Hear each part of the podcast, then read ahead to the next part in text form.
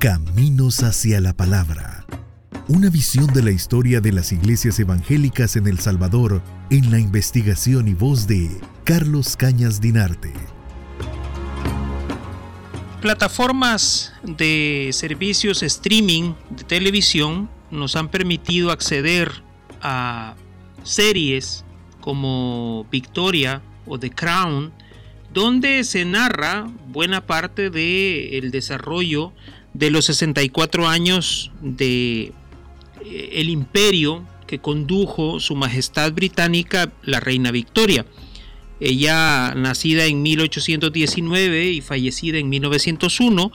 prácticamente abarca gran parte del siglo XIX durante su reinado. Solo va a ser superada por su descendiente, la recientemente fallecida eh, reina eh, Elizabeth II. En, esta, en ese periodo de la reina Victoria como monarca de Gran Bretaña y de en general el Reino Unido, eh, su conductor de la diplomacia fue Lord Palmerston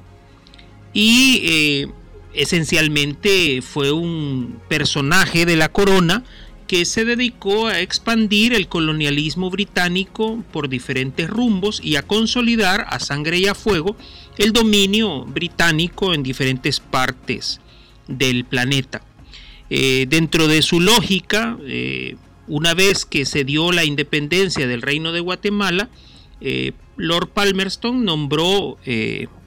a Frederick Chatfield como el representante, como el cónsul general de Su Majestad Británica en los territorios que recién se independizaban en ese periodo entre 1821 y 1823. Frederick Chatfield como cónsul llega a Guatemala en 1833 y va a permanecer en el cargo como cónsul general eh, hasta 1852. Era un protestante anglicano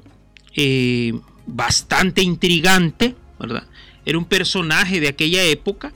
y para 1838 va a sufrir eh, uno de los primeros eh, rasgos de intolerancia religiosa que vamos a tener en el territorio salvadoreño. Chatfield eh, vivía en esa época en San Salvador como representante diplomático británico y estaba muy cercano a la figura del general Francisco Morazán salía normalmente a caminar o a cabalgar por las zonas cercanas a San Salvador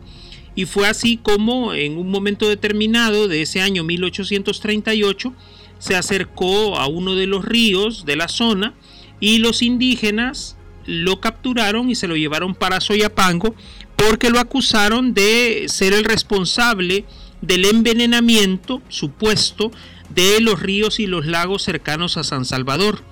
y que eso, el envenenamiento, era lo que provocaba eh, la, la epidemia de cólera morbo que azotaba a la población salvadoreña en aquella época. Se le acusó directamente a él por ser blanco y por no ser católico, que era el agente del demonio que estaba causando ese problema entre la población.